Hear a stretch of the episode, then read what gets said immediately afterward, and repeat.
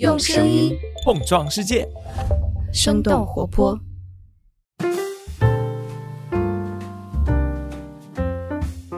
嗨，大家好，欢迎收听《声东击西》，我们一起用发问来获得多元视角，发现更大的世界。我是徐涛。那之前《声东击西》做过一些和动物以及生态保护有关的节目，中间多多少少会提到一个两难的问题，那就是一方面我们要保护动物和它们的栖息地，但是另外一方面，保护区内的村民他们也是要生存发展，然后想要过上更好的生活。那这个时候，野生动物跟村民之间可能会发生一些冲突，就比方说野猪到地里拱了庄稼怎么办？这样的两难听起来比较遥远哈，可能就是发生在山村啊，或者是西双版纳这样的地方。但事实上并非如此，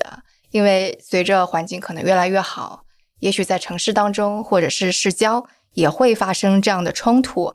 那我们今天谈的话题可能就跟这个有关，而且请到的是恰恰在这方面有很多研究，甚至是提出这个观点的王放老师。就是在王放老师说这个之前，其实我根本就没有意识到，原来野生动物是跟我们是在做邻居的，在城市里面做邻居。王放老师是。复旦大学生命科学学院的研究员和博士生导师，Hello，王放老师，你好。您好，徐老师，您好。就是刚刚，其实我们在正式开始聊之前，其实已经说了一些些。那你在城市里边会进行的一些观测，所以你现在已经不太去野外去进行野生动物观测，基本上都是在城市里边，是吗？呃，那倒也不是这样啊。其实，在我们眼里，没有那么清晰的界限，好像野外研究动物是一件事儿，城市里研究动物是一件事儿。我们心里觉得，我们的工作就一个目的。就是这个世界变化的如此的迅速，那野生动物该怎么办？他们到底是需要我们去管他们，还是需要我们去帮助他们？所以从野外到城市，从中国最无人的荒野到最热闹的上海，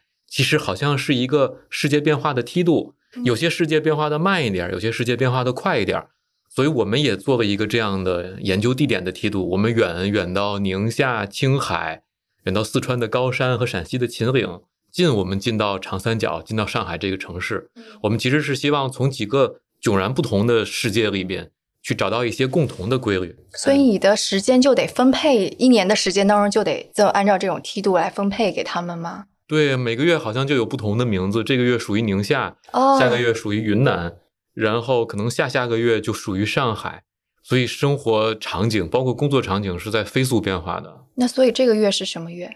这个月是上海月，因为这个月是开学月，所以每个星期我要给复旦的同学们上三门课。那白天上课，晚上我们就会在城市里边游荡。所以晚上就会晚到多少？是要到凌晨的时候吗？呃，确实我们会工作到早上，因为城市里边的动物会有特点，比如很多兽类是夜行性的，那我们可能需要等到大家都睡觉了，十点钟我们开始工作，然后三点钟的时候我们收摊儿。迎着即将升起的朝阳撤退，然后白天还要给同学上课，还要搞科研。呃，是这样。其实，在城市里边做工作是最辛苦的，几乎没有任何野外工作能够跟城市里边这种朝不保夕，白天晚上都在卖命要辛苦。我们完全没有想到你的工作是这样的，因为城市里边我们也会觉得很幸运，可以一边喝着咖啡，一边看到野生动物。你做完调查之后，甚至还能去小区门口吃一个小龙虾。所以这种体验又是在荒野没有的，嗯，所以也有很多奇妙的不一样的感受。嗯，我知道你之前做研究是做大熊猫的那个保护研究，做了很多年，对吧？那你之后是怎么开始意识到就是城市当中的野生动物保护就这个议题的呢？其实，在我们眼里，我想还是那句话，动物就是动物，甚至于动物不会清晰的感受到我。要选择城市，我要选择荒野，我有一个明确的这么一条底线。其实，在动物的眼里，看到的是吃的东西、喝的东西，能够隐蔽自己的东西和繁殖机会。所以，从这个角度，其实我们一直觉得，无论是荒野还是城市，都是给动物提供这种机会的。而在做熊猫的过程之中，我们有一个特别强烈的感受，就是动物变得好快啊！大熊猫会在几年的时间里适应一个高速公路的隧道。秦岭一个隧道修建起来之后，以前在山上被公路交通弄得支离破碎的山坡，在一两年的时间里就会被大熊猫开始探索。熊猫就会发现，哦，人撤退了，那我可以迅速的使用这个地方。所以我们会觉得熊猫变得好快。后来我们发现，黑熊、林麝、豹子大家都在改变。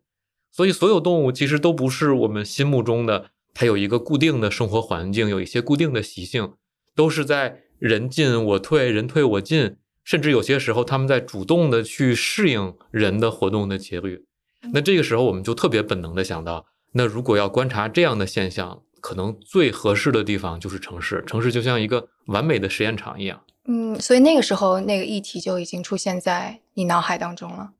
是的，而且在我读完我的博士学位，我其实在二零一二年读完博士学位，我在美国做博士后之后，又去欧洲做交流。我会发现，其实不管是在华盛顿、纽约、芝加哥，还是在英国的伦敦或者法国的巴黎，我会发现这些建成已久的大城市有很漂亮的自然景观，而野生动物其实是随处可见的。所以他们就好像是城市生活的一部分，就好像野生动物、人、居民区、人们生活工作的地方，其实是没有明显的界限，是镶嵌在一起的。那作为一个研究者，你会迅速的感受到说，这是一种普遍规律。那城市如果发展到了一定程度，很可能动物就会城市化。那你会预感到，我们中国的城市一定会出现这个趋势，也许是时间问题，但是这个方向。会是确定的啊！你这样一说，我就想起来我在旧金山的时候，会有看到标识说附近会有小郊狼出没。Coyote 对对对对，四五月份的时候还会有标识说这是它的繁殖期，请不要带着狗到这个区域来，以免它们惊吓了之后来袭击人啊之类的。而且那是在旧金山的市中心的那个 Presidio Park，就很中心地带的一个居民区里边的保护区吧。我觉得犬科动物特别神奇，郊狼就是很好的例子。比如芝加哥这个城市，在两千年左右的时候，一只郊狼都没有。但是在十几年的时间，这个城市里边的一片小山丘和植物园就可以增长到两千多只郊狼。而郊狼在芝加哥这个城市里边，他们会跟人保持高度的友好，他们不会去攻击人，他们甚至跟人携带的宠物保持了友好。然后他们在这个城市里边躲开人，但是又能特别好的利用城市里边的垃圾桶、下水道、各种城市环境，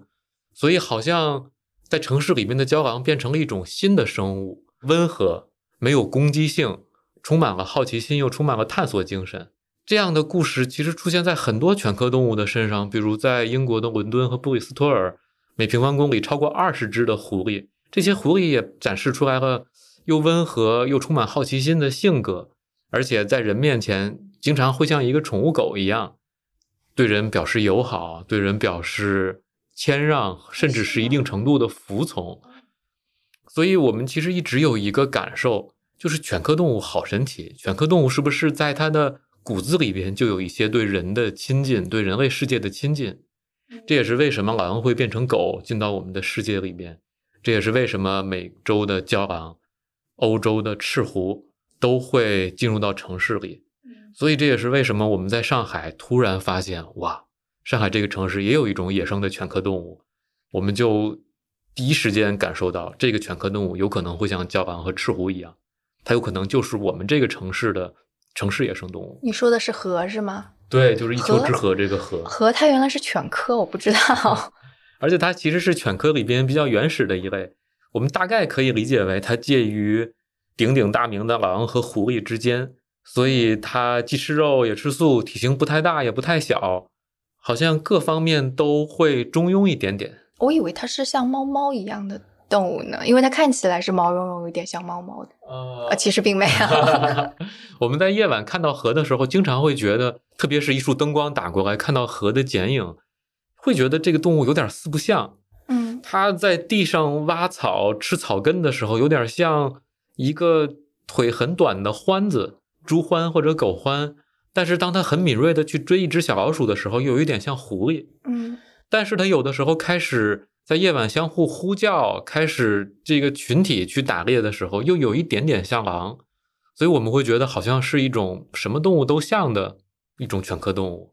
嗯，刚刚因为我们开头的时候也说到，说那个野生动物和那个呃比较偏远的像保护区的村民会发生冲突，然后在城市里边，野生动物跟那个人他们成为邻居之后，可能也会有一些，就是这个是类似的吗？我想也有相似的地方，也有不相似的地方。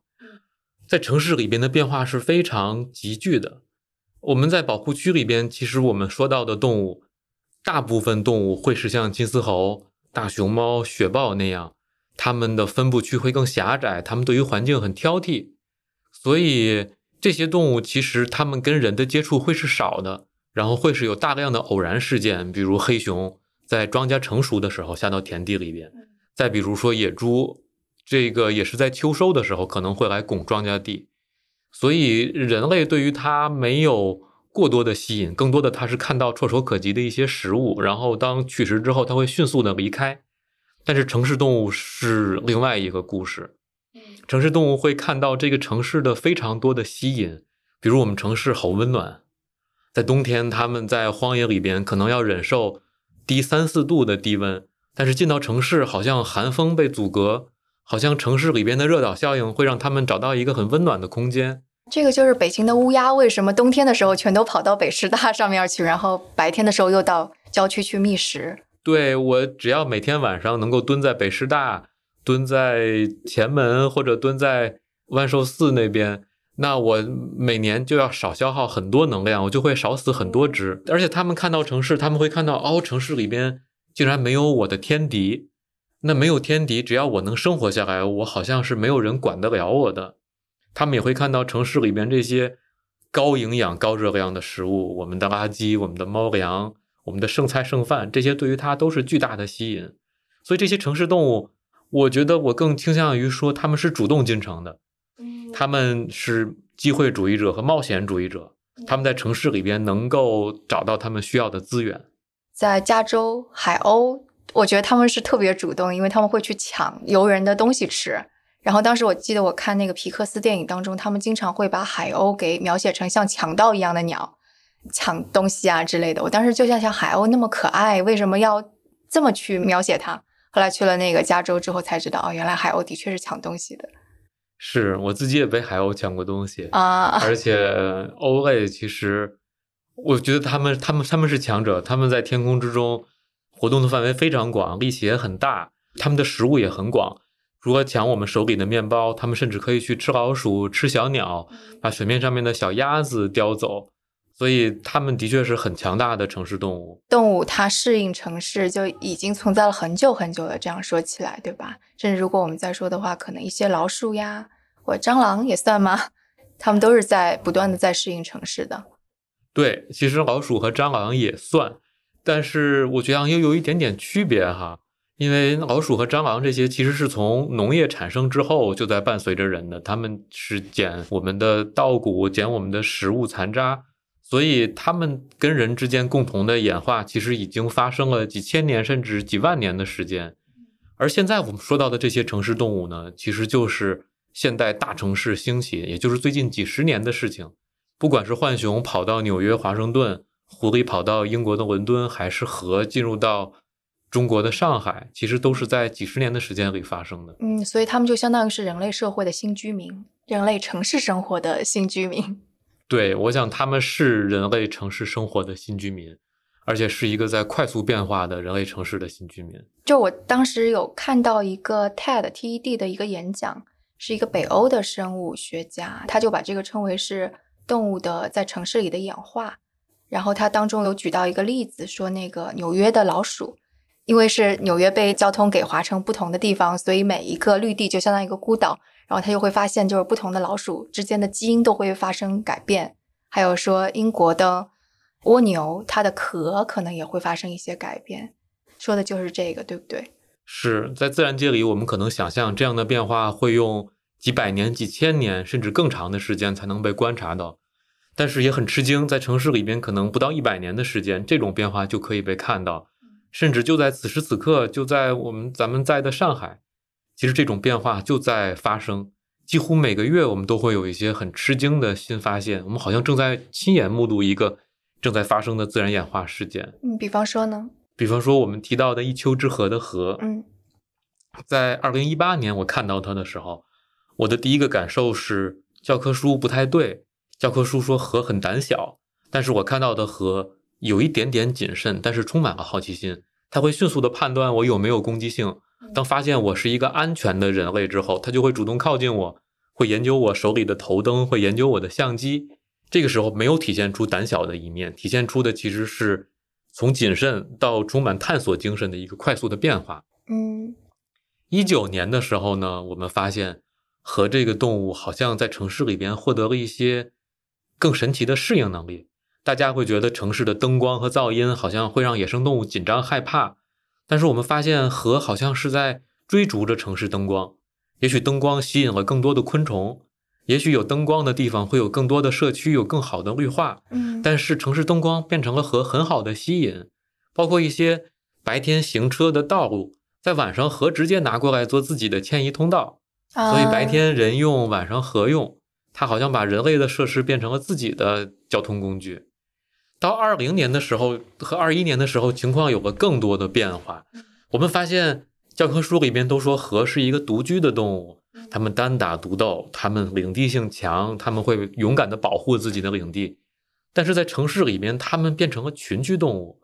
因为小区的空间有限，假山呀、下水道啊都有限，所以干脆大家凑合凑合一块儿过。而且曾经有过的因为争夺领地的这些撕咬和争斗，在大幅的减少。到了今年，我们发现了更加让我们不理解的事情，比如说几个家庭会相互帮忙照顾自己的幼崽。啊，我们看到一个以前是没有的以前是没有的，因为他们哦领地性很强。嗯嗯嗯，所以我们看到一只小河，可能两个月左右大，懵懵懂懂的回到自己的洞口，然后三只母河会轮流给它哺乳。我们甚至看不出来哪一只母河是它的妈妈，但是大家就是在这样相互帮助、共同照顾后代，体现出来了非常明显的社会行为的雏形。所以一年一个变化，我们会不知道五年、十年之后这个动物会变成什么样子。但我们的猜测呢，可能会变成一种既温和又团结又充满了互相帮助的社会化的动物。嗯，然后特别适应人类的城市。是的，我们也能够想象，它今天比如母河为了保护幼崽，可能跟人会有一些对峙，特别是跟我们的宠物狗会有一些冲突。但是随着时间的推进，它可能会变成一种更加攻击性更小，可能会变成一种更减少跟城市的人和宠物冲突的一种温和的动物。嗯，你刚刚说的它对光还挺挺感兴趣，这个让我就是比较反直觉，因为都会觉得野生动物会很害怕光嘛。所以我们正在很努力的把我们观察到的现象能够归纳到机制上面，能够看到到底这个生物体的体内发生了什么。所以这个工作还在继续做。也许我们可以从它基因的变化，从它遗传信息的变化上面看到它对于光、对于噪音或者对于其他的干扰的响应。嗯但我们肉眼看到的现象呢，是我们觉得城市的灯光好像给河提供了很多的便利，比如在松江的一个小区，河晚上就静静的趴在居民区的一个池塘旁边，然后借助着路灯的灯光，它好像在发呆。但突然，当一只小区的锦鲤游过来的时候，它好像不经意的一伸爪子，就会从水里边叨起来一只锦鲤。啊，然后在凌晨一两点钟，我们这些观测的人饿的前胸贴后背的时候，嗯它嚼那个鲤鱼的脑袋，嘎吱嘎吱的声音 会响彻整个小区。嗯所以我们会觉得，也许这些灯光就会意味着有昆虫被吸引，会意味着它能够更清楚地看到老鼠、鱼或者其他它需要捕捉的猎物。这种优势其实是自然界里边没有的。嗯，就是现在灯光对它的含义跟以前灯光对它含义是不一样的了。甚至噪音，甚至人类的活动，传统的野生动物受到这些干扰，它们都会紧张，而紧张呢，可能会导致它们吃不下、睡不着，导致它们不能够正常的繁殖。但是确实有很多研究都在说明，好像城市动物是吃过见过的。我知道灯光意味着什么，我知道噪音就是正常的城市交通，所以我们把同样的噪音和灯光给城市动物和野生动物，野生动物会表现得坐立不安，但是城市动物照样该吃吃，该睡睡。果然是大城市里的动物见过世面。其实人也是这样，嗯大家在城市里边好像已经习惯了噪音，习惯了人挤人，习惯了挤电梯。我们到野外会感受到放松，我们会感受到这种环境差异给我们带来的。但是我们城市人好像骨子里边已经逐渐，我们的嗯，内分泌、我们的情绪已经适应了这种城市的压迫了。其实当我看到你说到这个说法，说野生动物正在适应城市，我觉得这一点还蛮让我有点开心的，因为之前我总觉得城市跟野生动物是对立的。我们知道城市不断扩大，野生动物就是没有空间。然后现在看到，就像侏罗纪公园说 “Life always finds its way”，就会让我有点比较开心的。但这个的研究，科学家们是什么时候开始研究这这个方面的呢？其实，野生动物城市化这个概念被提出来也有二三十年的时间，也才二三十年，其实。但是，更深层的机制其实是在最近十年，越来越多的被人意识到。以前人们觉得好像动物就是做出了一些调整，但是在最近的五年、十年，人们会发现这个调整是刻在染色体里边的，是刻在遗传信息里边的，竟然。真正意义上的自然演化就在城市里边在快速发生，嗯，这个确实是一个全新的认识，以及没有想到这种演化会这么快，对吧？以前都觉得这是一个非常漫长尺度的一个发生变化。是的，我们通常在说自然演化的时候，我们会觉得动物是被动的，动物会出现这样那样的突变，有一些突变会被留下来，动物自己并没有主动的意愿说我要朝着这个方向或者那个方向去改变。但是在城市环境呢，我们确实看到。有大量动物的主动的适应，包括它们的探索，包括它们在尝试不同的生存策略，所以这种变化的速度是非常急剧的。嗯嗯嗯，刚刚你也提到了一些，就是在呃，就美国呀、西方的一些例子，就哪些动物已经适应了？那背后的机制有没有一些我们已经已知的科学家已经探索出来的 东西呢？啊，我觉得有一些挺有趣的结论，比如城市化让动物变聪明。动物有智商测试吗？动物还真有。我们可以从它的空间感知能力啊、计数能力啊，包括因果关系的这种推理能力来去测算动物的智商。所以，早在七十多年前，行为生态学家把城市里边的浣熊跟野外的浣熊放到一个实验室里边去做实验，结果发现城市里边的浣熊竟然可以推理，竟然可以去解决复杂的迷宫模型，还会去。用自己的小手解开更复杂的锁具，这些能力都是野外浣熊所没有的。所以研究人员发现，它的大脑在 3D 建模上面、在技术上面、在记忆力上面，好像都有个突飞猛进的提升。所以城市化是让动物在变聪明的。而除此之外，其实还有一些变化，比如城市化让动物变得更温和。我们反复提到“温和”这个词，因为在城市里边资源很多，然后环境其实又细碎又复杂。所以，如果你是一个暴躁的动物，你可能会被人赶走，你可能会遇到跟狗打架、跟猫打架，或者被车撞死。但是，如果你有更多的思考，一举一动更谨慎、更少冲动，那好像你在城市里边生活的机会就更大。所以，城市动物在变聪明的同时呢，好像变得更理性了一些啊，更温和了一点点。好有意思呀！这个听起来就是人类不断的在被规训、在被社会化的过程，城市的动物也在经历这样一个过程。哎呀，把它跟人做类比，对，有一有一点点危险。嗯，但是我们的确会看到城市对人和动物都有塑造，这些塑造是有好有坏的。所以有一些动物在城市里边变得更肥胖，比如纽约的松鼠会，很多松鼠都有都会高血脂，会就胆固醇过高的问题。但是整体来讲呢，具有攻击性的动物在城市里会变小。所以特别典型的例子是英国的狐狸，这些尖耳朵的狐狸正在变成圆耳朵。它们很机警的这些尖尖的耳朵正在变圆，并且耷拉下来。嗯，这是为什么？因为它们不再需要敏锐的去探查自己的敌人在哪儿，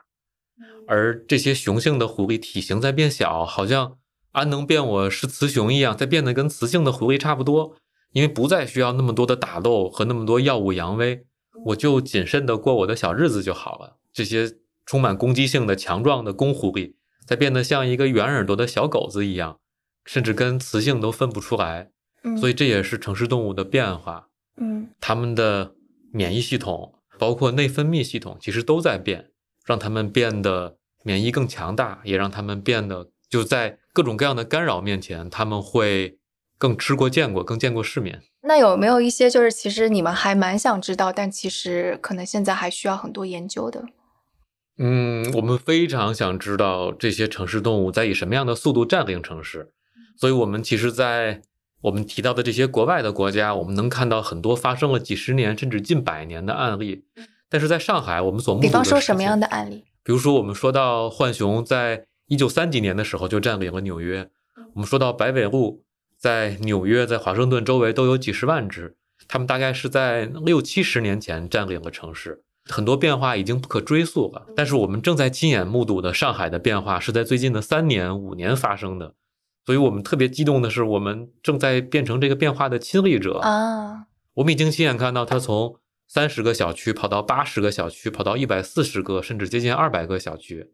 我们也亲眼看到它从独居动物变成了群居动物，它从一个攻击性更强、领地性更强的动物变成了一个互相合作的动物。但我们非常好奇的就是，那五年之后、十年之后，它又会变成什么样子？是不是我们应该用城市河和荒野河两种称呼来描述这个动物？会不会它变得跟野生的亲戚截然不同？啊，就像那个猫一样，有那个什么荒漠猫和家猫，就已经完全是不一样的物种了，对吗？不对，哦，好吧，对，因为家猫家猫是非洲野猫的后代，确实本身家猫跟荒漠猫就不太一样，这这是另外一个漫长的故事。嗯，但是我们非常好奇的就是，那会不会上海的河就跟其他地方的动物一样，会快速的变化？而这个变化在一二十年之后，会让一二十年之后上海的河跟今天在体型、在行为、在社会关系上全都变得不一样了。嗯，然后并且是基因上面都会发生变化的那种。对，是的。所以，我们我们其实是一个观察研究动物的团队。我们以前做的工作是看动物的行为，但是今天我们在跟做染色体、做 DNA 的团队一起合作。大家就是希望从这些微观的机制上也看到这个世界的变化。其实国外已经有，就刚刚说，除了老鼠的纽约的老鼠这个例子，已经看到了大量的，就只是这么几十年的变化之后，它们染色体基因就已经发生变化这样案例吗？是的，而且这样的案例其实并不是个例。对我们其实还有一个非常。好奇的事情，这件事情我们经常被问起来，但是我们还需要更多的数据来回答。就是城市动物到底有什么用？有什么用？其实，在我们这群人的心里，我们会觉得各种动物、各种自然都有它自己内在的价值，它们的存在本身就是珍贵的，就是有用的。但是，确实并不是所有人都怀着同样的感受，所以经常会有人问到：那我们在城市里边建动物栖息地，我们？忍受着自己对于野生动物的可能有的害怕和紧张，然后我们要接受它们的存在，它们有用吗？它们会让城市变得更美好吗？或者说它们会让城市变得更糟吗？所以这个是我们希望通过数据来回答的。嗯，对，就是这个也是我想问的，因为当这些野生动物在城市里边变成居民，它也有可能是就是种群不断变大，然后变成一个扰民的。一样的存在，就比方说某些老鼠啊、蟑螂啊，或者说在呃美国的有时候浣熊还挺麻烦的，或者在北方地区的熊有时候也破坏就人的家呀、垃圾翻垃圾桶啊之类的。人跟动物在城市里的相处是需要去保持一个平衡的状态呢，还是这是一个探索的过程？还是说已经西方已经有一些什么可以去遵循的准则之类的了？我想，人和野生动物需要保持平衡，可能是一个放在任何国家都有的准则，特别是在城市环境，因为不管怎么样，城市是为人存在的。城市之所以变成城市，就是因为人要聚集在这个地方，我们在这儿生活，我们在这儿工作，所以确实有很多很多的案例是在说野生动物在城市里面干扰人的生活，比如浣熊会闯到居民的家里边去偷东西，嗯，再比如说美洲黑熊。会跑到居民的后院去做窝，甚至冬眠，所以给人带来了特别大的干扰。嗯，包括我们国家也有南京、深圳野猪直接从山上冲到闹市区里边，引起交通堵塞，甚至撞坏了汽车和财产。所以看起来城市的野生动物是需要去监测和管理的。看起来如果数量太多，我们需要去转移走一些；如果数量太少呢？如果遇到了困难，我们可能需要去帮助。所以无论如何，城市里边的动物是需要双向去调节的。但是这样的调节，其实背后我们需要遵循的是生态的普遍的规律。这么说可能特别干，对，是挺干的。但是我想举一个例子哈，我们经常被问说城市动物有什么好？嗯，呃，城市里边的蚊子你们也欢迎吗？城市里面的老鼠和蟑螂你们也欢迎吗？其实有一个非常直接的回答。就是如果一个城市里边蟑螂太多、老鼠或者蚊子太多，那一定是说明这个城市的生物多样性非常糟糕，会说明水里边没有食蚊鱼，没有足够多的蝌蚪，会说明你的天上没有吃蚊子的雨燕，吃蚊子的翁。嗯然后，如果我们生态系统里边有太多的蟑螂，可能说明我们没有小刺猬，没有黄鼠狼，没有其他的小动物能够去控制这些害虫。所以，其实有大量的研究说明，如果这个城市生态系统是完整的，嗯我们在天上有飞鸟，在水里边有鱼，我们有青蛙、蟾蜍和壁虎，那这样的城市一定不会是一个蟑螂泛滥、老鼠满地和蚊虫遍地的城市，一定会是一个生态系统自我维持、动物之间相互控制和调节。最后我们看到的可能是身边的蝴蝶和飞鸟，听到的是蛙鸣，但是我们感受不到的是这些传染病、寄生虫和有害生物。嗯嗯所以这是我们心里边的一个最好的目标。嗯就是如果有一天城市生态系统能够达到真正的平衡，通过更多的物种在这个地方稳定的生活，这个平衡其实是会让城市人的生活更好的。哦，是这样子，我完全没有想到，就是其实当你们看的时候，看到的是就像野外的生态系统一样，是一个链条一样的东西在这儿。我记得我在北大读书的时候，我有一个特别震撼的一句话，是我在一个日本的科学家叫中野尊正他写的《城市生态学》，嗯他在开篇提出了几个问题。我曾经以为城市生态学就是研究动物、植物，研究这些传统的公式和种群变化的。但是他提出的问题是：为什么我们在今天的城市感觉如此的孤独？为什么我们在沮丧、在压抑的时候会寻找一个池塘，寻找一个有垂柳的堤岸，去尝试排解自己内心的不安？为什么我们如此的渴望小区里边有树、有草，有更多的自然？因为这样的城市环境和城市生态其实是在帮助人，在让城市变成一个更好的城市的。所以，其实这句话一直很深的刻在我的脑海里。嗯那什么样的城市会让人生活得更好呢？我们觉得就是有树、有草、有灌丛，就是有健康的生态系统，有飞鸟和青蛙和河这些动物，谁也不爆发，谁也不泛滥，可以正常的维持生态系统结构的这样的城市。就比方说像刚刚说的老鼠呀或者蟑螂，它可能是在食物链的底端，但是像河啊这样子，或者刚刚有说像乌鸦这样的，它可能在食物链更高一点。那谁来控制它们的数量呢？这是特别好的问题。其实我们在跟踪上海河的过程之中，我们也一直有一个担忧，就是河会不会在上海真正的爆发，无法无天，到处都是。这个物种会不会成为一个像害兽一样的物种，到处都给居民带来困扰，在直线的增加。所以我们今年做了一个调查，就是我们去到了上海的一百九十个小区，一个一个小区的去访谈。嗯然后在这一百九十个小区里，我们的确在一百五十个小区发现了河。我们就是想看一看这一百五十个小区河是在变多还是在变少，到底有什么东西在影响它们数量的增加和减少。嗯我们发现了一个让我们非常意外的情况。我们曾经觉得河多的地方会持续增加，但是去年河最多的区域河在全面的减少，嗯而反而是去年没有河的地方河在增加。所以发生了什么呢？我们发现去年河很多的地方，居民突然意识到自己的小区多了一些野生动物邻居，嗯所以居民在去年调整了自己喂猫的方式，调整了这些垃圾回收、垃圾处理的这个时间和方法。所以，当这些河吃不到人类的猫粮和垃圾之后，它们的种群在迅速的下降。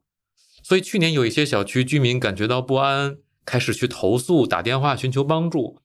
但是，只要大家做了猫粮的管理、垃圾分类、垃圾的管理，好像这样的情况就停止了。去年有一些小区有一百多个投诉，今年一个都没有。所以我们会发现，这些野生动物并不是在城市里没有上限的增加的，它们在荒野里边可能密度只有每平方公里零点几只。如果在城市里边，它们不能够得到人类的食物，没有直接的帮助，那它们的密度其实跟荒野区别不会非常的大。所以它们并不会像我们想象的那样，好像突然进入到了一个天堂一样的地方，不受控制的增长下去。刚刚说到的人跟某种野生动物它的种群数量之间的变化，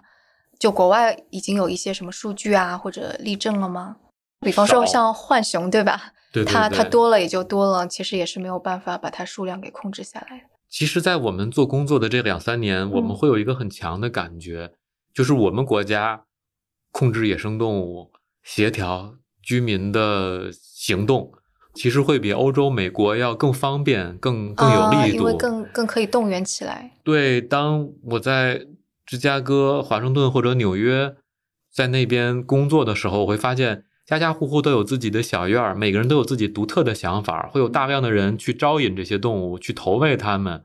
即便看到它们泛滥，也会觉得很开心。但其实，在我们的城市里边，如果我们宣传科普做得好，其实居民会迅速的意识到我们该做什么，不该做什么。很多小区通过居民的微信群，通过业主委员会，大家会很快的形成一些一致的意见，说这个野生动物挺好的，但是我们不要去驱赶，也不要去主动的去喂它们，就让它们维持一个自然的密度。很快，其实大家的步调就会是一致的。嗯，所以。在上海这一两年的时间，我们看到大家齐心协力来控制河的数量，不让它爆发。这种局面很可能我们在欧洲或者美国这些崇尚所谓的自由主义的这些国家是看不到的。这个我倒没有想到，相当于是一个土地的所有权的问题，反而会带来一些可能控制上的问题。我们看到好多很有趣的案例。嗯。去年松江的一个小区，河的数量非常多，有人追着河去投喂猫粮。但是这些小区在今年仍然有人想喂猫，他们就开发出来了很有趣的办法。嗯，这个猫可以跳，但是河的跳跃能力很差。那我们干脆做一个小架子，然后让猫可以吃到猫粮，但是河爬不上去。嗯，所以就用这样的一些很巧的办法，河的数量迅速的从一个小区超过五十只。变成了一二十只，而这个小区的投诉从一年超过一百起，变成了到二零二一年一起投诉都没有。嗯，所以我们的一个感受就是，其实当人的行为改变之后，这些城市野生动物会迅速的调整，他们会离开，他们会降低自己的密度，他们会尝试用他们的方式来适应这个城市，而这种适应呢，其实就是意味着减少冲突。嗯，那城市里的像那种野猫啊、野狗、流浪猫、流浪狗，它们跟这些野生动物之间的关系会是什么样的呢？他们会有竞争，他们会有看对方不顺眼，但是又谁都奈何不了谁的这种状况。嗯，所以当河很小的时候，如果河妈妈没有照顾好自己的孩子，有可能猫会攻击小河，会吃掉小河。嗯，但是反过来，如果在猫很小的时候，猫妈妈一不小心，河可能也会攻击小猫。所以它们长大了之后，谁也奈何不了谁。但是在幼年阶段，它们的确有可能有敌对的行为。所以它们事实上也是一个互相种群之间互相制约的关系。我们更经常看到的情况是，他们谁也不理谁，啊，他们就好像没有看到对方一样，在相互漠视。所以这好像一成年的猫和成年的河之间，是我们是没有见到过冲突的。他们都知道自己奈何不了对方，嗯，但是狗其实是城市里边非常强大的动物。如果城市里面有野狗的话，那不管是猫还是河，其实都打不过狗。嗯，对，所以狗其实是现在城市里边最厉害的野生动物。野生动物，如果它们变成了流浪狗，嗯这个没有主人的话，那它们其实是食物链的最顶层，和是没有办法跟这些大狗竞争的。我就觉得就是在这里边，就是人类扮演的这个角色。有点让我不知道怎么去说它。就一方面，它很叶公好龙啊，野生动物好好啊，来了之后又觉得很很就是有各种各样的问题。另外一方面，又像一个上帝一样，一会儿投喂投喂猫，一会儿控制控制河。所以，就是你在看人类的时候，你你会是什么一个 感觉？我们其实在努力做一件事情，就是放下自己的价值判断。嗯，因为做动物的人，甚至有的时候会让人觉得我们有点怪，因为我们特别喜欢动物，我们。坚信这些动物的存在就是它本身就是价值，但实际上在做这些工作的时候，我们需要放下自己的价值观，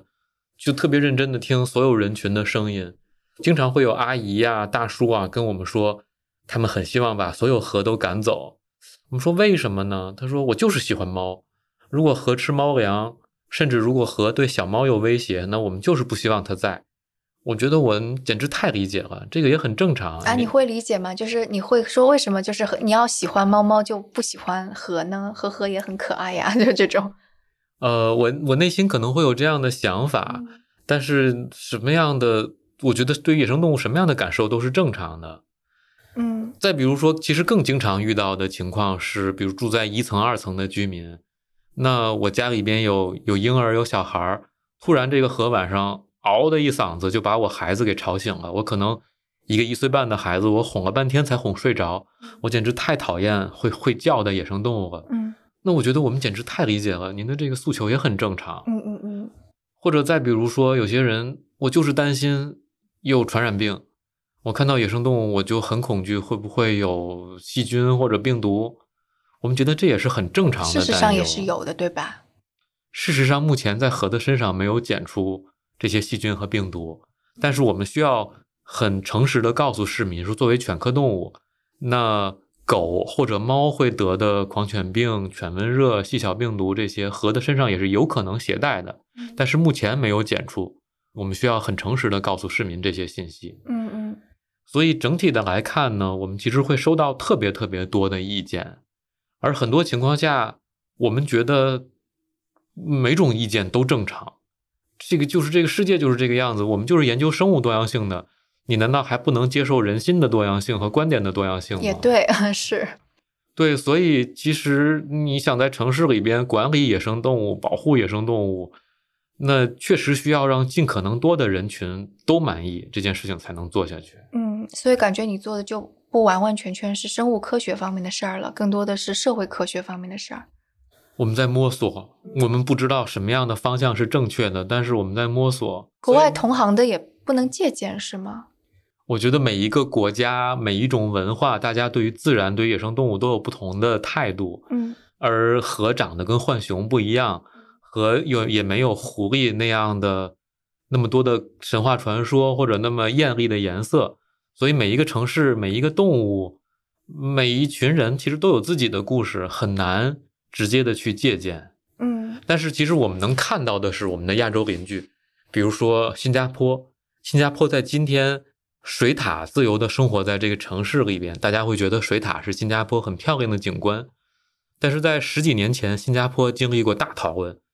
水獭伤过人，水獭咬过人，我们是不是应该在全城把水獭杀光，把它们赶走？我们能不能够容忍野生动物生活在我们的城市？这样的讨论是进行过的。嗯甚至于直到今天，在美国的城市还在通过狩猎、通过每年捕杀的办法，在控制城市周围的黑熊和白尾鹿。所以每个国家都有自己的探索，我们会觉得很难直接借鉴。所以就是其实现在上海也算是一个比较稍微领先一点的，也就是第一个城市发现和，然后并且跟它相处，对吧？是的，所以这个过程，我觉得对于我们做研究的人，对于这些居民，包括对于城市的管理者，都挺难的。嗯，所以现在有一些什么你觉得已经是可以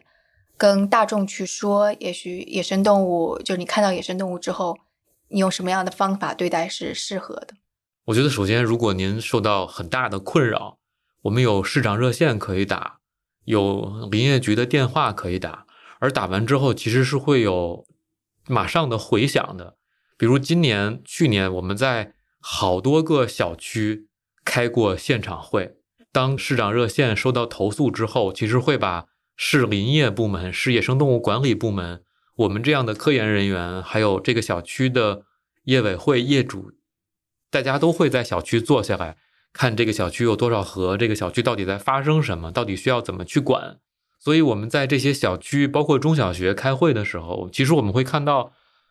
尽管表面上看起来大家会有很多的争吵，很多意见的不同，但是就是在这样争吵和意见不同的过程之中，讨厌河的人、喜欢河的人、政策的制定者、研究者，各种完全不同的意见都能够放在一块儿，非常开诚布公的拿出来说。嗯嗯所以我们讨论的对象会包括我们讨论的内容，会包括是不是可以在小区把河都杀光，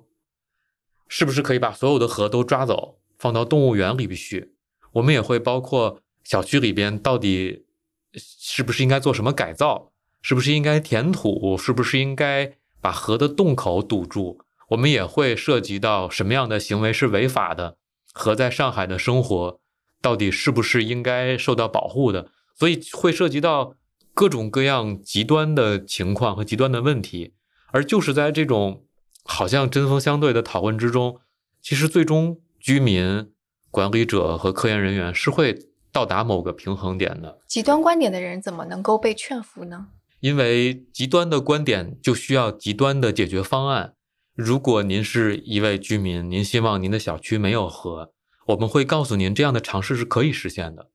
我们可以在小区里边到处大量的投毒，而这样的投毒对于宠、对于猫、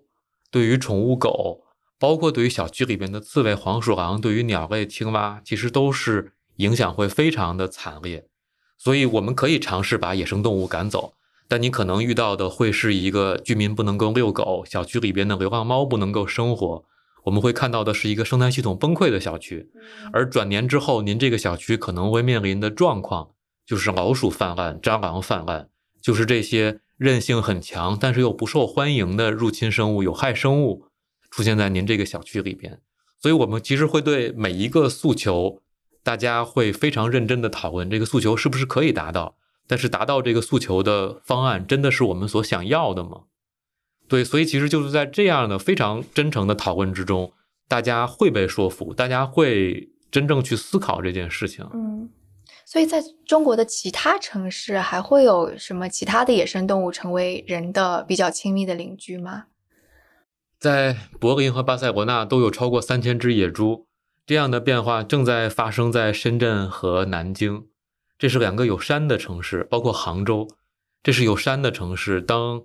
山和森林进入到城市市区的时候，就会有野猪或者麂子这样的动物跑到市区里边。嗯，解决这样的情况可能会比解决河更困难。对，野猪还是有点吓人的，对吧？体型又大。是的，所以看起来可能在需要去管控的时候，我们可能需要去转移一些野猪，甚至当野猪危害人身安全的时候。就是需要去果断的杀灭一些野猪的个体，所以每个城市其实是有自己完全不同的故事。德国就是会去扑杀野猪吗？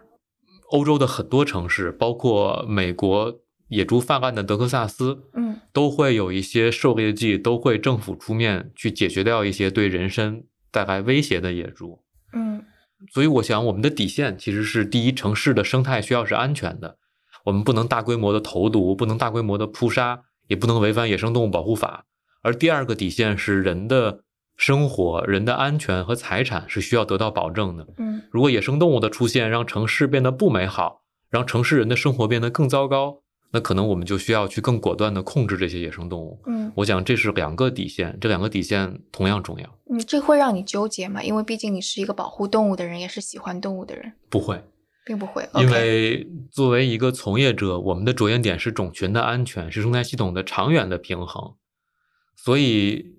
我们的着眼点并不是一只只的动物的个体。那我们看到的是动物作为一个群体，它跟其他的动物之间应该有平衡的关系，它跟人之间应该有共存的模式。嗯，那如果没有的话，我们就要做取舍，是保留人还是保留野生动物？嗯，可能在真正的荒野。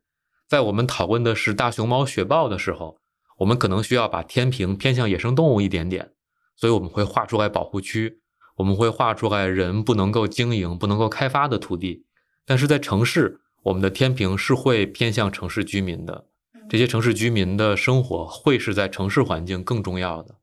所以我们经常提到的词是可持续，我们会觉得可持续非常重要。而在城城市环境可持续的前提，就是野生动物能够生存下来。他们会让城市生态系统更安全，但是又不会破坏城市人的生活。嗯，所以其他的城市呢，比就比方说北方一些的城市，北京啊之类的，会有看到一些什么？呃，北京是一个野生动物非常多的城市，所以在我们的山区，直到二十年前，我们还能够看到华北豹的存在。对我采访过猫盟，他们有个项目是带豹回家。是，直到今天，北京的。燕山和太行山还能够非常轻易的找到野猪刨的痕迹，找到獾，然后找到像树上的松鼠或者地上的黄鼠狼，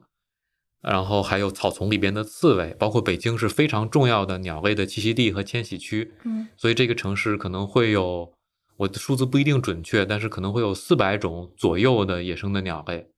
所以这个城市的野生动物是非常多的。但是北京这个城市，人和野生动物的冲突会来的稍微晚一点儿，少一点儿，因为北京的山连成了片，并且横亘在北京的北部的燕山和西部的太行山，所以这两个山都是绵延千里的大山。而野生动物有更多的机会躲在这个山里边，它不需要有太多的冒险去闯入城市里边。啊，但是我们仍然预计，可能五年、十年的时间，这些野生动物，包括野猪、包括獾子，甚至包括狐狸，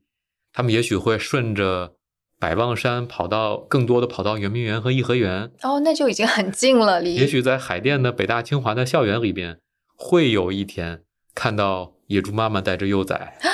甚至看到对，甚至看到獾晚上在北大旁边的小山坡上去挖土找东西吃。也许这个时间是十年、二十年，也许会更长一点。你是说预计说，如果生态保护的好的话，是吗？呃，现在城市的生态恢复已经非常的快速了，所以如果按照现在的方向发展，我们觉得这是时间问题。嗯其实野生动物一点一点的变化，它们可能会出现在百望山多一点点，慢慢的可能会有人偶然在圆明园和颐和园见到，他们会慢慢的进入城市，大家会逐渐适应的。我倒并不觉得这是一件非常夸张的事情。嗯，但我觉得这个想起来还是挺挺有意思的，会挺美好的吧？美好其实会比冲突要多得多。对我能够想象，今天在官厅水库的边上，在野鸭湖就会有豹猫，在那个地方它能够自由的找到食物。但是这些豹猫也许有一天会更多的靠近，比如延庆的县城，或者更靠近我们的村庄。我们可能会慢慢的在四面八方都看到不同种类的野生动物都会更多一点。这个情况是有可能出现的。嗯在城市，刚刚你说进行小区的这种动员啊、教育，可能是还比较顺利。那在北京的郊区的村庄，它地域又大，可能它的组织结构又不太一样，可能遇到的问题就会更多一些，是吧？我们能够想象村庄对野生动物最大的苦恼是什么呢？我想，也许我们能够想到东北虎进村的案例，嗯，对，这个好像是完全不可接受的。但是实际上，在我们真正做工作的过程之中，我们又发现，好像一个生态保护比较好的村庄，这样的案例并不是天方夜谭。比如我们在宁夏的六盘山国家级自然保护区做调查，因为那个地方是中国豹子数量数二数三的地方。当我们在村庄周围做调查的时候，我们很吃惊的发现，就在一个居民点农田后边一二百米的地方，冬天就会有豹子频繁活动。我们很吃惊的问老乡说：“豹子在附近，你知道吗？”老乡说：“我知道啊，一直都这样。他们没事儿的，他们就在冬天这个村里边暖和，他们就在这附近转一转，这个很正常。我们出门多少年都能够看到豹子的脚印，这个没什么大不了的。他们也不害怕。他们不害怕。我们在秦岭做调查的时候，村庄周围的这些板栗树，其实经常会有黑熊在上面吃板栗。黑熊会把这些板栗的枝条都折断，然后垫在自己的屁股底下，所以板栗树上会有一个一个的黑熊的取食平台。嗯嗯嗯，我们说，好像您知道，好像说我们当然知道，我们看到这个平台就知道黑熊昨天晚上来过，这很正常。三国时期他们就来，魏晋南北朝时期他们就来，萧何月下追韩信的时候，黑熊就生活在这儿，这就是秦岭这片山的一部分。嗯所以，其实，在我们做工作的时候呢，我们会发现很多当地人，他们其实知道野生动物都在，而他们也有自己一些应对的办法。他们其实跟大部分动物之间是有一个安全距离，也有一个相互之间的这个稳定的回避的。可能有少数动物是带来威胁的，比如像野猪这样快速增长的动物是带来威胁的。嗯但是如果说到这儿，我我其实倒愿意多说几句哈。我们说到为什么城市大家会担心这个蟑螂泛滥，担心老鼠和蚊子，一个生物多样性很差的、生态系统不完整的城市才会这样。而今天，其实野猪的泛滥就是一个这样的例子。当我们国家的自然保护做得越来越好，没有人去盗猎的时候，我们突然发现，怎么多了一个害兽野猪？嗯但是，之所以野猪变成害兽，是因为以前能够控制野猪的虎，能够控制野猪的豺或者豹子，在我们国家大部分地方消失了。所以，一个不完整的生态系统，反而会让野猪这样的动物泛滥，反而会让它们成为这个危害人的一个，好像是一个害兽一样的动物。但其实归根结底呢，是我们赶走了豹，我们赶走了虎和柴，所以不完整的生态系统是会容易出现这样的问题的。嗯，当时看亚洲象的那个报道的时候，亚洲象应该就是对老乡的一些财产啊、房屋的损失就会大一些，是吗？亚洲象这个案例就更加的特殊了。嗯全世界只有大象、河马这样的动物是对人是没有那样强烈的回避或者恐惧的。对我觉得象是另外一个完全不同的故事。嗯象这个故事太难了，我我不知道该怎么说。但是人跟大象的冲突可能会持续的存在，因为他们他们聪明，他们体型巨大，他们他们能够感受到自己是安全的，自己是不能够被人伤害的。嗯他们内心之中也会存在某种程度的对人的轻视，所以一个这么聪明、这么巨大，能够感受到自己受保护，并且会某种程度上轻视人类的物种，确实会更难管理。但至少我觉得幸运的是，绝大部分城市没有这种问题。我们今天讨论的动物都跟亚洲象是截然不同的状况。其实我们看到的是，我们应该真正的通过大量的数据和研究，搞清楚这些野生动物到底需要什么。比如我们在今天的城市里边，我们去研究河，我们发现一丘之貉的这个河，它们好像需要一些小溪，需要一些灌丛，需要一些地下室和隐蔽的空间。那我们追踪大熊猫的时候呢，我们发现大熊猫需要一些中高山，需要原始森林，还需要竹林。但是围绕亚洲象，好像我们忽视掉了亚洲象一些非常重要的需求，嗯比如他们在西双版纳这个地方，他们需要的是低海拔的沟谷雨林。我们在保护西双版纳的时候呢，我们好像把很多山头都围起来，我们觉得山上没有人，山上没有农田，我们就把山建成保护区好了。但是恰恰亚洲象需要的可能并不是这些山，并不是山上的这些大森林，它们需要的是低海拔、温暖潮湿、长着各种各样丰富植物的一些河沟和山谷。但是恰恰我们这些河沟和山谷可能变成了橡胶林，变成了咖啡，变成了茶园，所以我们没有搞清楚亚洲象的需求。嗯所以亚洲象在过去的两三年的时间里一直在到处跑，他们跑到南边，跑到东边，跑到北边。所以除了这一次北迁之外，其实还有很多很多亚洲象的旅行，嗯有一点点像一个警钟，就是如果我们不搞清楚这个动物到底需要什么，我们拍脑袋的去帮助它们、保护它们，有可能会保护不到点儿上。嗯，诶，所以就对于你们研究这方面的人而言，它是一个巨大的工作，对不对？就是首先亚洲象你要搞清楚它需要什么，这个就很大。然后这个世界上的物种又这么多，就光是在城市，可能你刚刚说在北京就有多少种鸟类。所以，如果我们去搞清楚每个物种它们需要什么，这是一个非常繁杂，然后并且全都兼顾到，这是个不可能完成的任务。这是一个不可能完成的任务，但是也是一个可以抄近道的任务。所以我们一直在很努力的评选动物代表。为什么这么说呢？因为在野生动物保护里边会有一个很关键的概念叫散户种。散户种就是指的这个动物代表了一大类对于环境、对于资源的需求。那我们盯住了这个物种，保证这个物种的状况是好的，其他跟它需求一致的物种就都会沾光，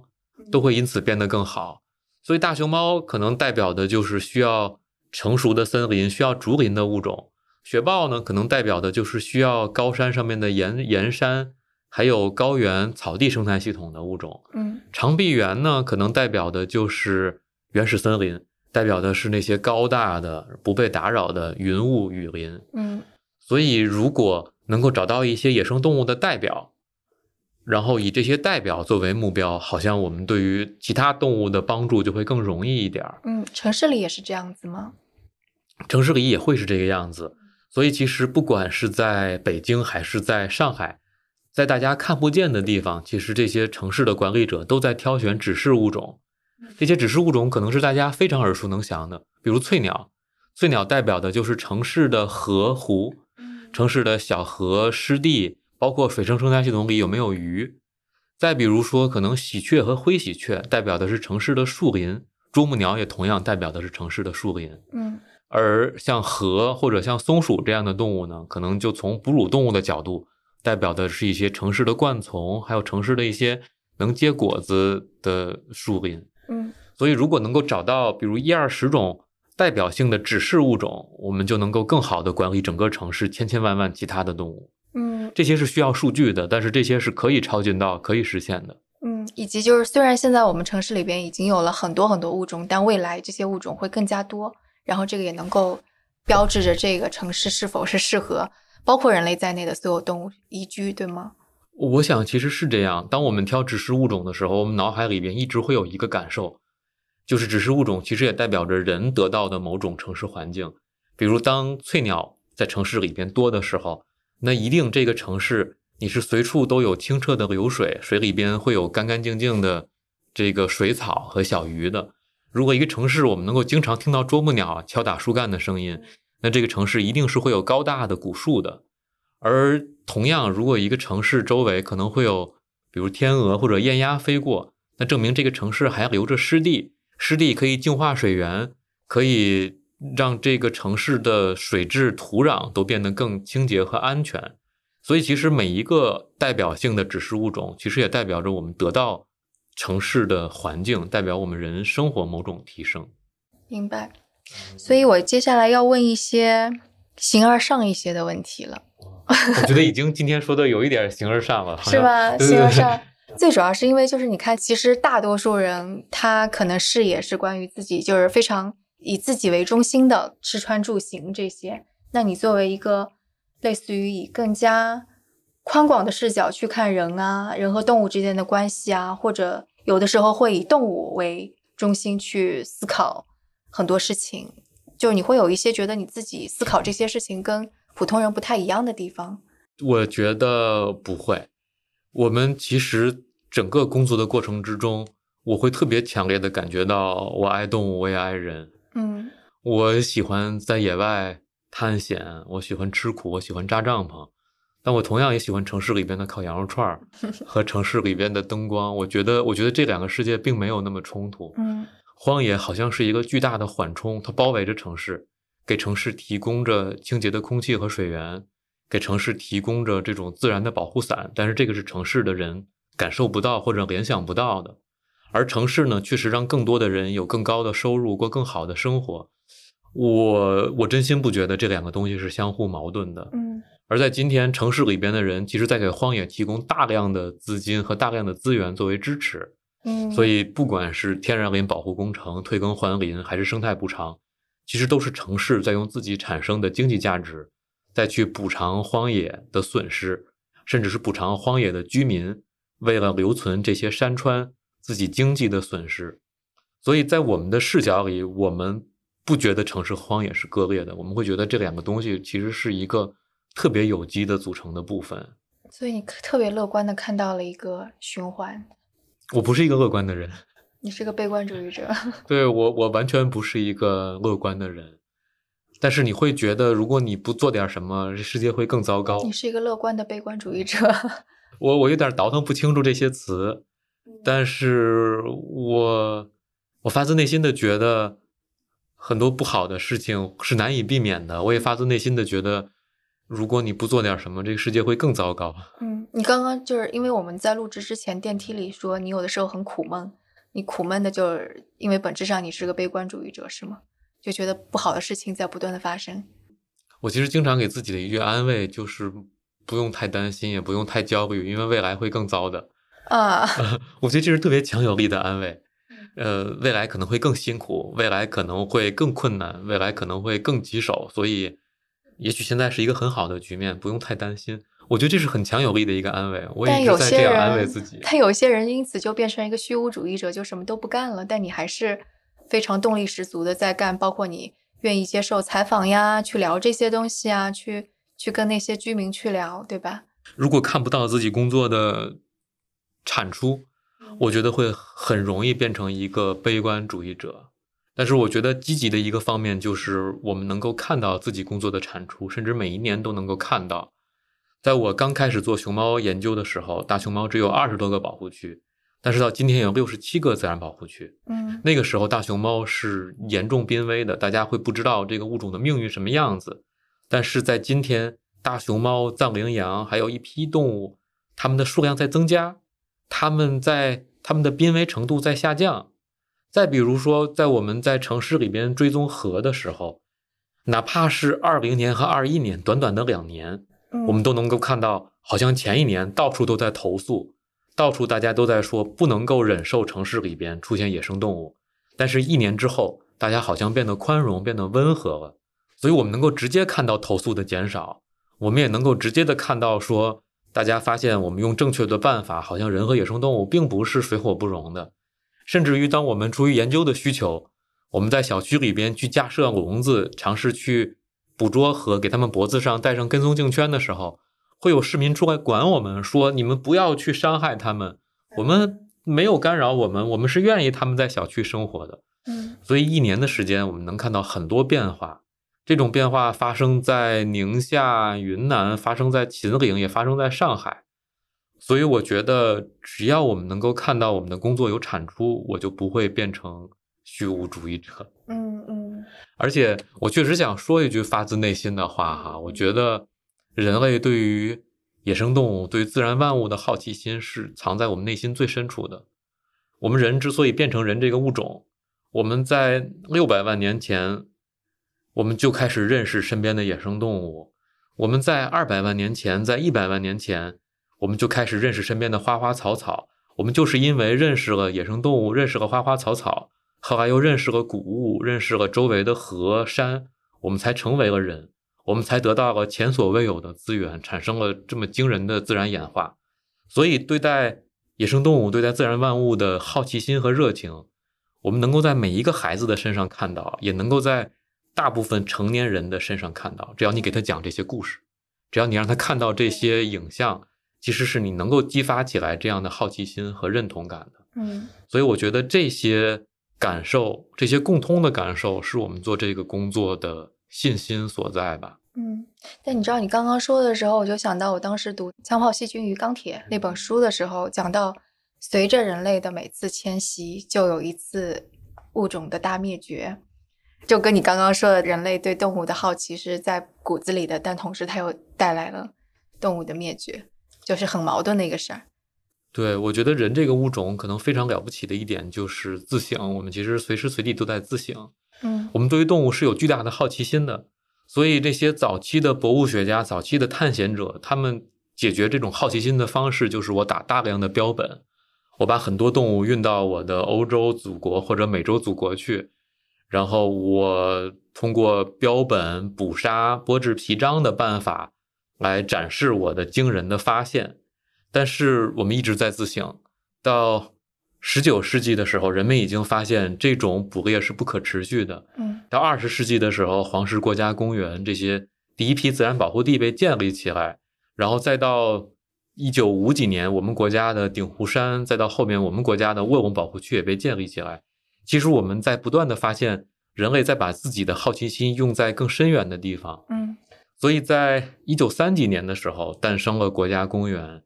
在一九五几年的时候，人们开始尝试系统的保护生物多样性，又在一九八几年的时候出现了保护生物学这样的学科。嗯，所以我觉得这一切其实都来自于我们人类的自省。这个自省的速度够吗？可能并不够。嗯，但是至少我们有自省的方向，我们有了一大批以前。从来没有的人在从事自然生态的研究和保护，这个四五十年前完全不存在的工作，所以我会觉得自省可能是让我们从简单的好奇心变成认识生态系统的复杂性，甚至变成我们想扭转碳排放、扭转气候变化，我们想做一些真正的人类历史上从来没有实现过的大事情。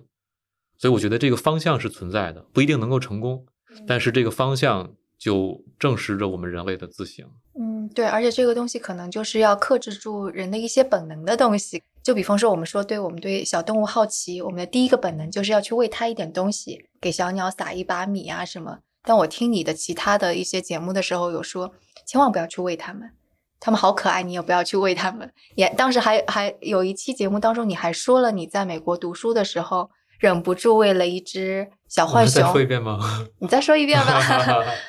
哎呀，我我永永远没有不能忘记那个夜晚。那个夜晚我犯了大错。那个夜晚我得到了很多快乐，也犯了大错。是二零一二年的十一月五号，所以那个夜晚晚上十一点半，突然有人敲我我的门，所以我听到的是我的门，那是一个弹簧的自动开关的门，有节奏的发出咚咚咚咚的撞击声。嗯所以我推开门去看，因为在美国还是一个治安比较混乱的环境，你不知道是哪儿着火了，有人来帮助你，还是什么什么人要打劫，什么奇怪的人要来闯入你的家。嗯我打开门的时候，发现门外什么东西都没有，但是一低头，有一只浣熊正在努力把它肥胖的大脑袋挤到我的这个门缝里边。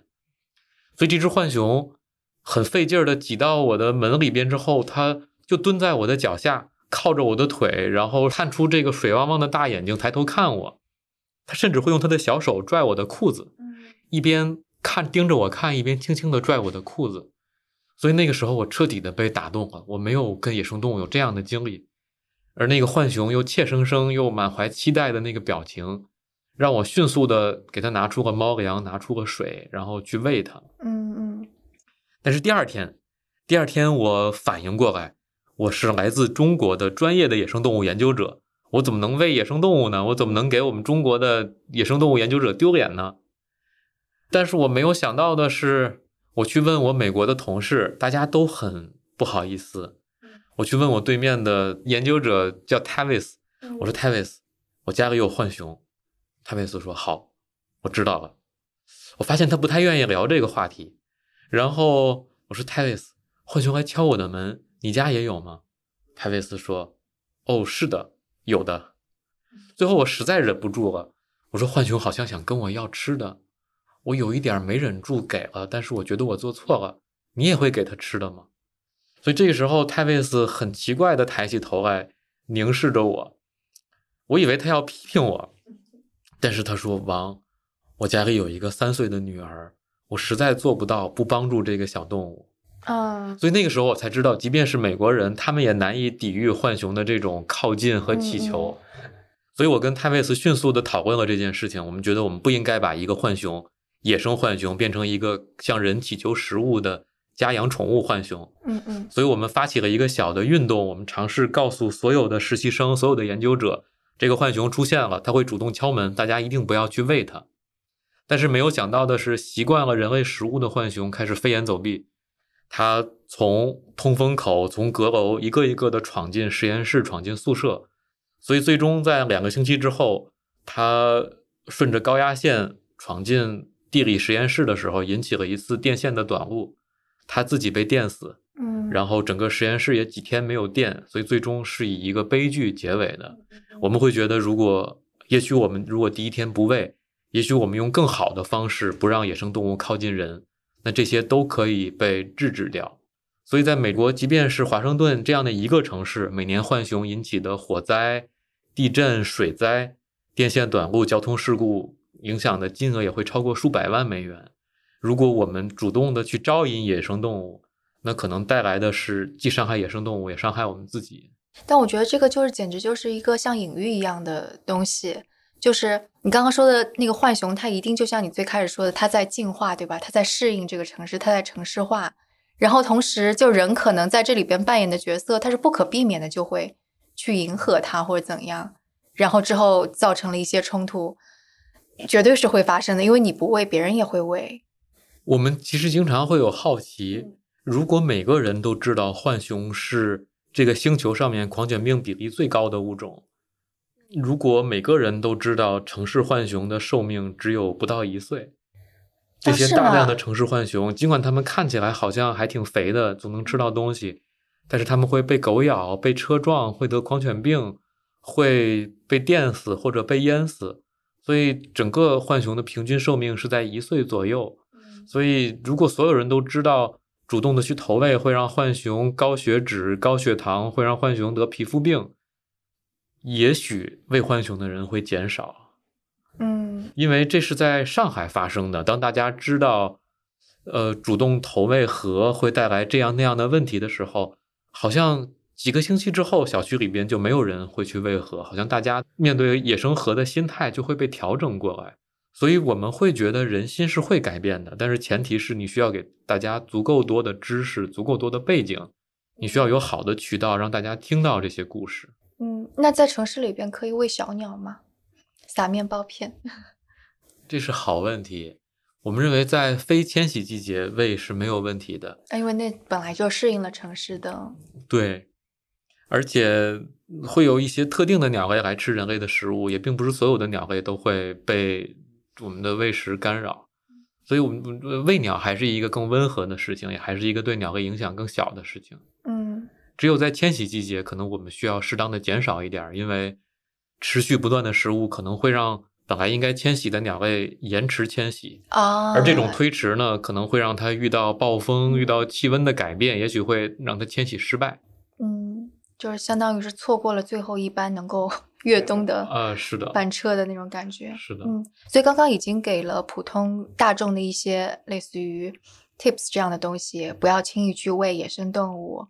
呃，还有一些什么吗？还有一些什么建议，大众是可以去做的？我们其实一直觉得城市野生动物，尽管可能我们会听到一些担心，尽管我们可能会有一些不理解，但是整体来讲，城市野生动物给我们提供了非常多的惊喜和发现。我会觉得，其实也许每个人都可以在自己的小区、自己的学校或者工作的地方看一看，到底身边有什么。这种自然观察其实是非常让人放松、缓解我们的焦虑和不安的。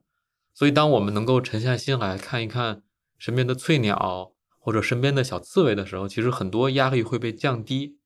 我们在特别努力的让这些城市野生动物的故事融入到中小学的课外课程，甚至融入到教材里边。所以，其实我们也会觉得中小学生可以围绕自己身边的这些城市故事做一些小的科研、小一些小的课题。这些其实是成长过程之中，我想特别珍贵的财富和经历。嗯，我知道你，你从小就得到了很多这样的快乐，因为你可你做了很多这样子的观察和科研，对吧？对，我知道。今天还记得小的时候我们去探险的那种热情。嗯，我发现竟然，我小时候长在北北京的中关村，我发现竟然中关村就有翠鸟那种宝石蓝色的羽毛从眼前飞过的时候，我好像知道，在我的眼前有一个谁都不知道的世界。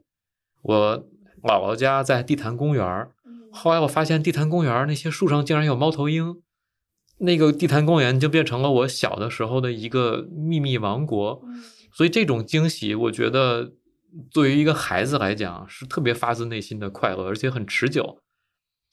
它不仅仅是一时的惊喜，会让你觉得这个世界特别的美好，会让你觉得哦，这个世界竟然有这么多值得发现的地方。我我好像更喜欢这个世界了。嗯。所以你就变成了一个虽然悲观但仍然热爱着动物和人类的人。我对我觉得也许会让人更积极一点点，至少会让你觉得这个世界非常的有趣。我现在自己的孩子四岁半，我觉得我特别努力的一点就是让他觉得这个世界好有趣，我好喜欢这个世界。所以这点很重要。对，我觉得这种状态会让我更多的在他的脸上看到笑容。他会整天积极的告诉我，我要去探险。啊！我要去看小鸟，嗯，我要去用无人机看这一片荒地是什么样子的。所以，对他，他是一个对世界充满热情的人，我会希望他一直保持住。嗯，感觉一个小科学家已经 正在路上了。那今天也非常感谢王放老师。我估计我们的听众可能听完之后会有一些问题啊什么，那也请大家在评论区给王放老师留言。哦，谢谢。我其实觉得一直有一点可能是。刚才应该再强调一下的，就是这群关注城市野生动物的人，其实并不是一群疯狂的人，好像要把八竿子打不着的野生动物带进城市里边来。这些我们谈论的野生动物，都是千百年土生土长在这个土地上面的。嗯嗯嗯。所以河其实千百年就生活在长三角，在上海这个城市还没有发展起来的时候，河就在，小灵猫就在，浣熊、水獭都在。所以今天呢，其实是城市大发展告一段落，城市开始有更多的湿地和树林，所以河又回到了它千百年生活的地方。它是这个地方的原住民，他们回家了。是的，我觉得我们很多市民是外来者。对，北京也是一样，在七十年代的时候，北太平庄还有狼。哦，是吗？对，北太平庄。北太平庄和蓟门桥沿着小月河一线环吗？是的，但是那个时候有大面积的荒地，这片荒地直到我小的时候还在。有狼，有狼，也同样，直到七八十年代的时候，在北京周围的山区，在香山，在八大处看到亚洲黑熊，还不是一个那么偶然的事情。哦，完全无法想象，爬个香 山，现在爬香山只能看到人这种动物。直到两千年前后，我们仍然可以在海坨山、在灵山这些地方看到华北豹。所以，野生动物在城市的消失并没有那么久远。直到很近的历史上，它们还在我们的城市活动，所以他们是这个城市的原住民，是我们把他们赶走了。但是其中的一部分动物，一部分适应能力很强的动物，他们会回来，因为他们熟悉这片土地。对，是，毕竟是人觉得很好的地方，其实对他们也是其他动物觉得很好的地方。所以两千年上海的河变得越来越多的时候，其实我们在跟上海的城市管理者沟通，我们当时就在说。祝贺上海，嗯，因为上海纳入到了全球那些最漂亮的城市的队列。不管是我们去到巴黎、伦敦，我们去到巴塞罗那，我们去到洛杉矶或者华盛顿，一些非常漂亮的城市都有大量的野生动物。嗯，因为漂亮就意味着我们有自然资源，意味着我们有山、有水、有湿地，这样的环境有动物，简直是一个太顺理成章的事情了。所以祝贺上海。今天开始，我们有了更多城市管理的苦恼，但这也意味着我们进入了一个新的阶段，就是这个城市的生态环境被野生动物认证了。嗯，那也就期待更多的城市能够有这样的苦恼。对，我们会看到的，我们会看到，跟着上海、深圳、南京，跟着北京，会有越来越多的城市进入这个阶段的。嗯，好呀，好呀。那今天跟听众的互动就是，如果你们在自己的。小区或者是城市里边看到什么野生动物，请给我们留言，告诉我们你们看到了什么野生动物。那非常感谢王芳老师，谢谢您，谢谢大家，我们下次节目再见，再见。